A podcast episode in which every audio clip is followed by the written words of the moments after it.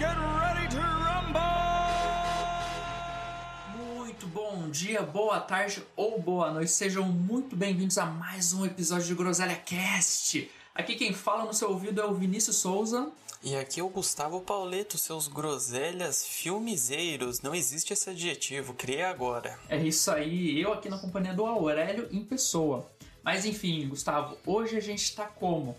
Feliz pra caramba porque a gente vai falar de filme. Filme todo mundo gosta. Você fica lá duas horas na Netflix lá e você passa bons momentos. E hoje a gente vai trazer qual filme, Gustavo?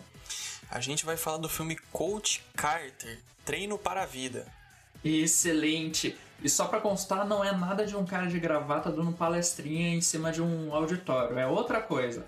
É a bela história do carinha da Marvel, aquele carinha de tapa-olho, ensinando um monte de gente a jogar basquete. Tem coisa mais inspiradora que isso, Gustavo? Ah, cara, é muito legal. Inclusive, tem participação do Pernalonga. É outro filme, cara, é outro filme. Ah, não, eu acho que esse é outro filme. Foi mal.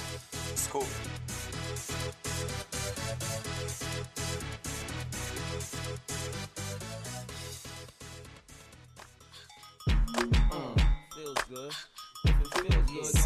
Groselhas produtivas. O filme, como já dito, é o Coach Carter Treino para a Vida. Do diretor, a gente não sabe se é coincidência ou não, porque o Wikipedia brasileiro, além de não ser confiável, não tem as informações do nosso diretor, que é o Thomas Carter.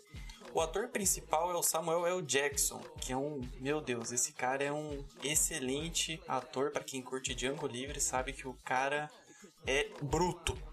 É, esse filme foi lançado em 2005 e ele está disponível na Netflix. O filme conta a história de Ken Carter, que é um ex-jogador de basquete. Ele é um personagem fictício do filme. E dentro do filme ele é um cara de muito talento, de muita história, trazendo para a realidade como se fosse uma espécie de, de Michael Jordan. Ele é, é uma das lendas do basquete no filme. Enfim, esse, esse personagem, que é o Sr. Carter, né, como ele prefere ser chamado, ele, ele já está aposentado, né? Ele vive muito bem com sua família, ele tem um filho que também é um prodígio do basquete.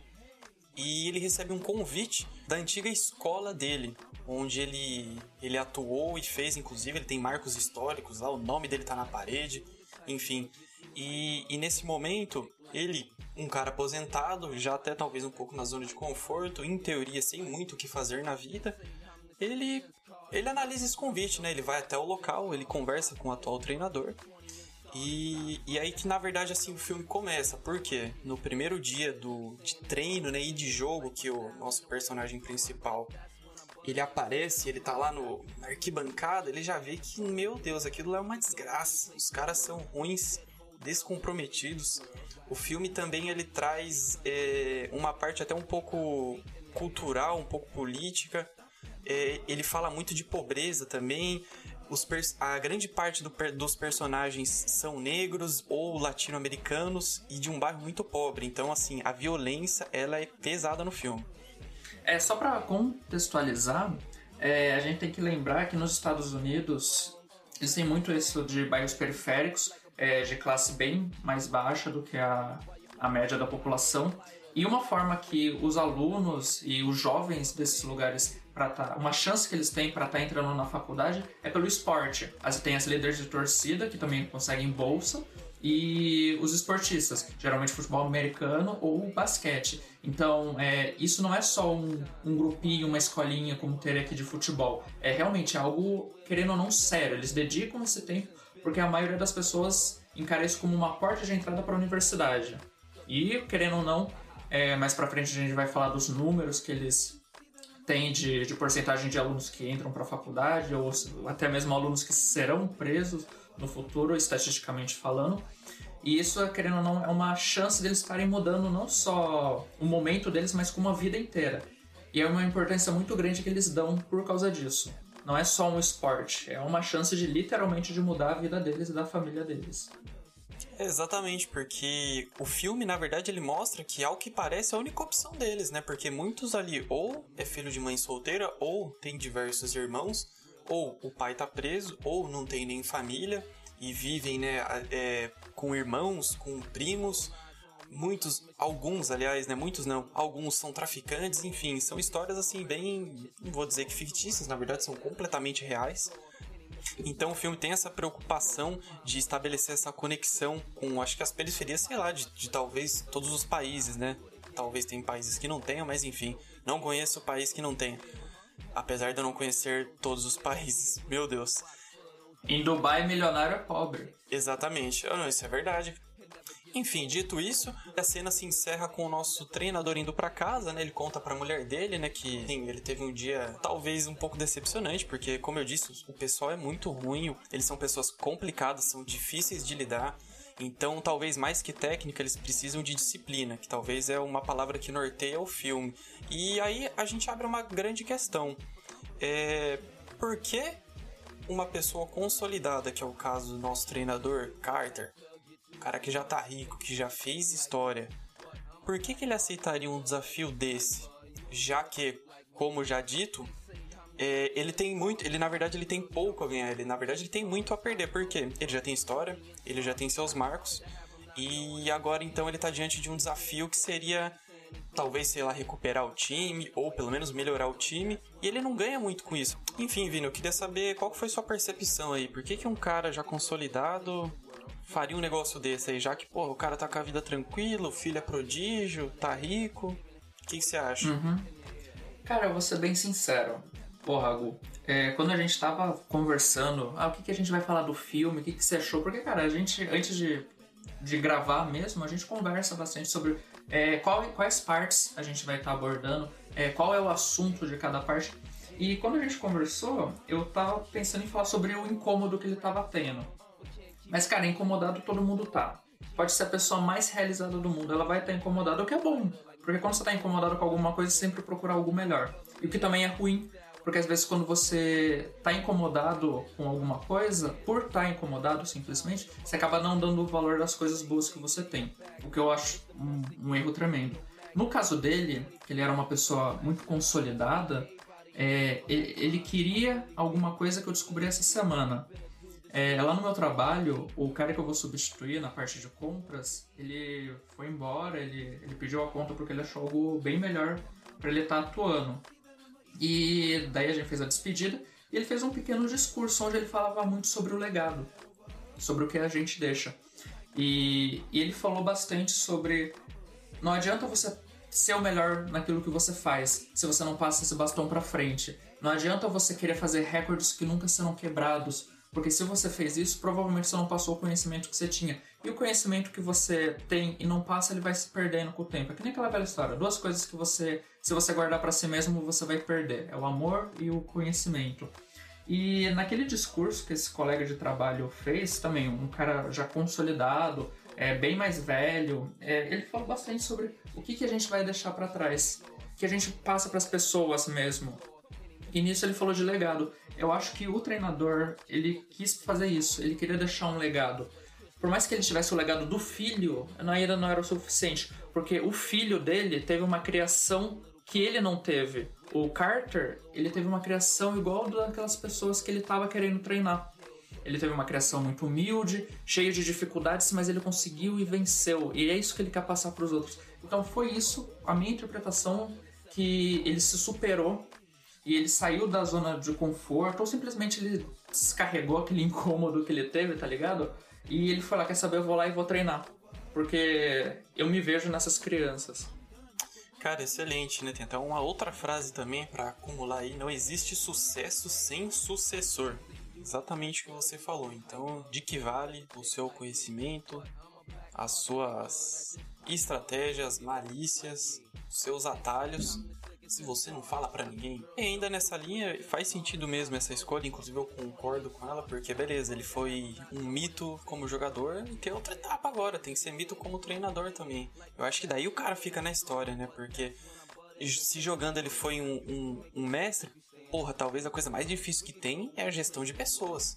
É você ter uma equipe enorme, cada um com uma cabeça diferente, com um pensamento diferente, com uma criação diferente, com opiniões diferentes com tudo diferente, todo mundo ter o mesmo objetivo e, cara, isso é muito complicado. E, Vini, ainda nessa parte, é notável no filme que ele tem algumas estratégias, aí eu já não sei se a gente vai concordar ou não, para ganhar o respeito do, do pessoal. É, você identificou alguma no filme? Quais você acha que são ok, que são válidas para aplicar no dia a dia, ou nenhuma delas? Cara, que eu me lembro agora teve duas. A primeira foi que teve aquele garoto, o do bigodinho fininho, que, que se meteu um soco no cara do tapa-olho que não tava de tapa-olho no dia, tá ligado? E daí o que que aconteceu? O coach Carter chegou e falou, mano, ele, primeiro ele deu um, um, uma capoeira no moleque, puxou o braço para trás e falou, mano, aqui quem manda sou eu. Isso, cara, vou ser bem sincero, eu não acho que você bater no, no aluno, no seu subordinado ou em qualquer pessoa para ensinar ela não é uma coisa boa, a menos que você esteja ensinando a pessoa a lutar. Mas, cara, isso impôs muito respeito. Mas o que mais impôs respeito, na minha opinião, foi ele querer ser tratado de senhor, mas não exclusivamente. Ele tratou os outros como senhores, um pronome de tratamento que impõe respeito e blá blá blá blá. É, e cara, eu acho que isso fez muita diferença. Tinha umas 10, 15 pessoas na quadra nesse momento. Eu acho que só nessa de chamar alguém de senhor, ele já conseguiu conquistar duas, três, sabe? Isso fez com que elas também se sentissem à vontade de estar tratando ele como senhor e essas coisas, sabe? Sim, não, eu concordo, cara. Na verdade, eu acho que tem outra coisa que envolve muito. Ele teve uma percepção de contexto. Como assim, Gustavo? É, ele viu que o contexto do, no qual ele estava inserido, que eram pessoas, né? Vamos colocar assim, adolescentes rebeldes. E, porra, tinha muito cara ali que é briguento, que, como a gente diz, já era traficante, não sei o que. E esse do bigodinho fininho citado pelo Vinícius, que é o Cruz, ele é um porto-riquenho e ele era o cara que todo mundo tinha medo, porque o moleque na armada ele vende droga, né? Eu acho que já é suficiente. E, e ele acho que desrespeitou o, o nosso senhor professor aí de tapa-olho. E o professor não gostou nada disso. Ele falou, cara, sai do ginásio. Aí ele falou, o quê? O que, você tá falando? Daí depois ele falou, cara, se você não sair, eu te ajudo a sair. Aí ele foi meter um soco, o cara bloqueou, colocou ele na parede e todo mundo falou, opa, acho que o bonitão aí não é tão tonto assim, não. Eu acho que esse foi realmente uma parte excelente, que ele conseguiu ganhar o respeito do pessoal. E teve uma outra parte, particularmente para mim, um pouco mais à frente no filme, o, fi o filho dele passa a jogar com ele e ele chega atrasado. E ele deixa muito claro que se o jogo é às 3 horas, as, após 2h55 você está atrasado. Dito e feito, o filho dele chegou lá atrasado, disse que era o primeiro dia de aula, que ele estava perdido pela escola, não sei o que. Ele falou: foda-se, faz a flexão aí, cara, sai do meu ginásio. Então eu acho que esse foi um outro momento marcante. E para finalizar, teve outros momentos, mas a gente fala mais na frente.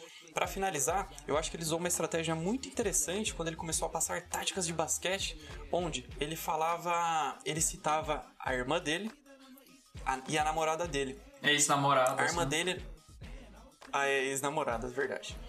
O cara é casado aqui, é, que... Vai, compromet... vai comprometer o cara, mano. Você é louco. Eu... Vai que a mulher Essa dele é tá escutando, tá ligado?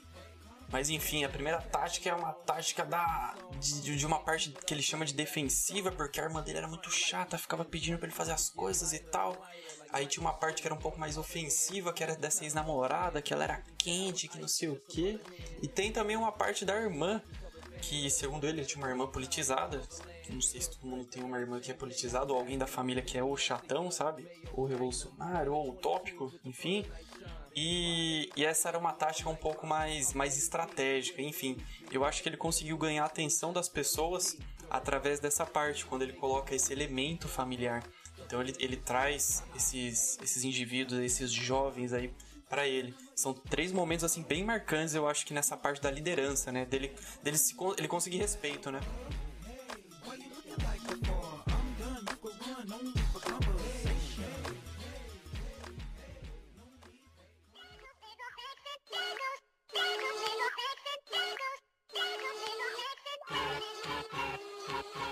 Depois do treino, o que vem, Gustavo? O jogo. E o que, que acontece no primeiro jogo deles? Os caras ganham de lavada. Acho que a primeira vitória da, da temporada deles, se eu não me engano, e na outra temporada toda só quatro vitórias. Então começar com essa vitória fez toda a diferença para a autoestima dos jogadores e para o técnico também. É, e novamente é mais um ponto que ele ganha com a equipe, né?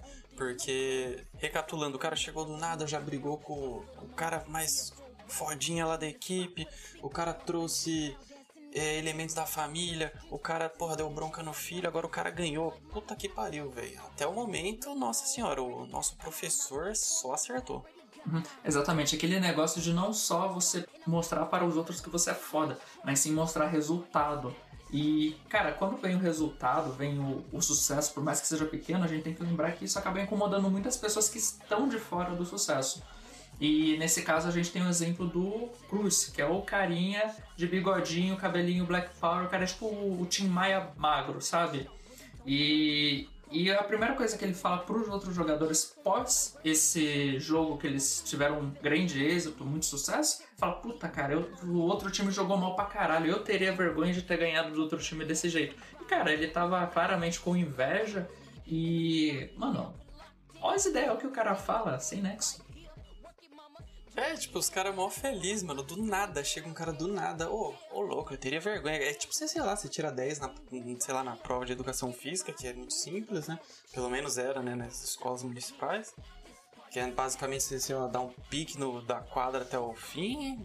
Depois se escreve que ah, zero, faz, faz tempo que eu não faço prova, não lembro. mas enfim. É a mesma coisa você tirar um 10 e o cara vira e fala pra você: É, mas tem nem. É, pô, educação física, qualquer retardado tira.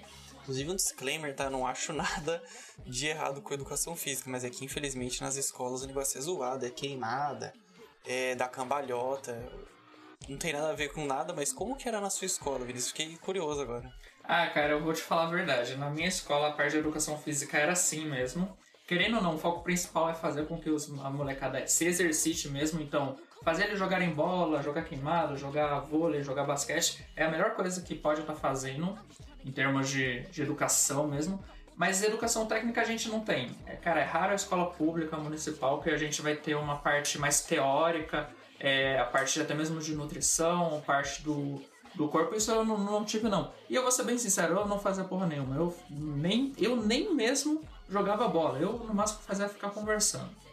E o bom, mano, ó, diga-se de passagem, é, a minha educação física no terceiro ano era na quinta-feira, antes do intervalo. Ou seja, na quinta-feira era o dia o quê? Dia de pão com salsicha, mano. Que era o dia mais cobiçado da escola. Ou seja, quando tinha o pão, eu era sempre o primeiro da fila. Ou seja, eu sempre era o primeiro lá a comer um pãozinho com salsicha. Só isso mesmo. Foi isso que eu tirei da educação física do ensino médio.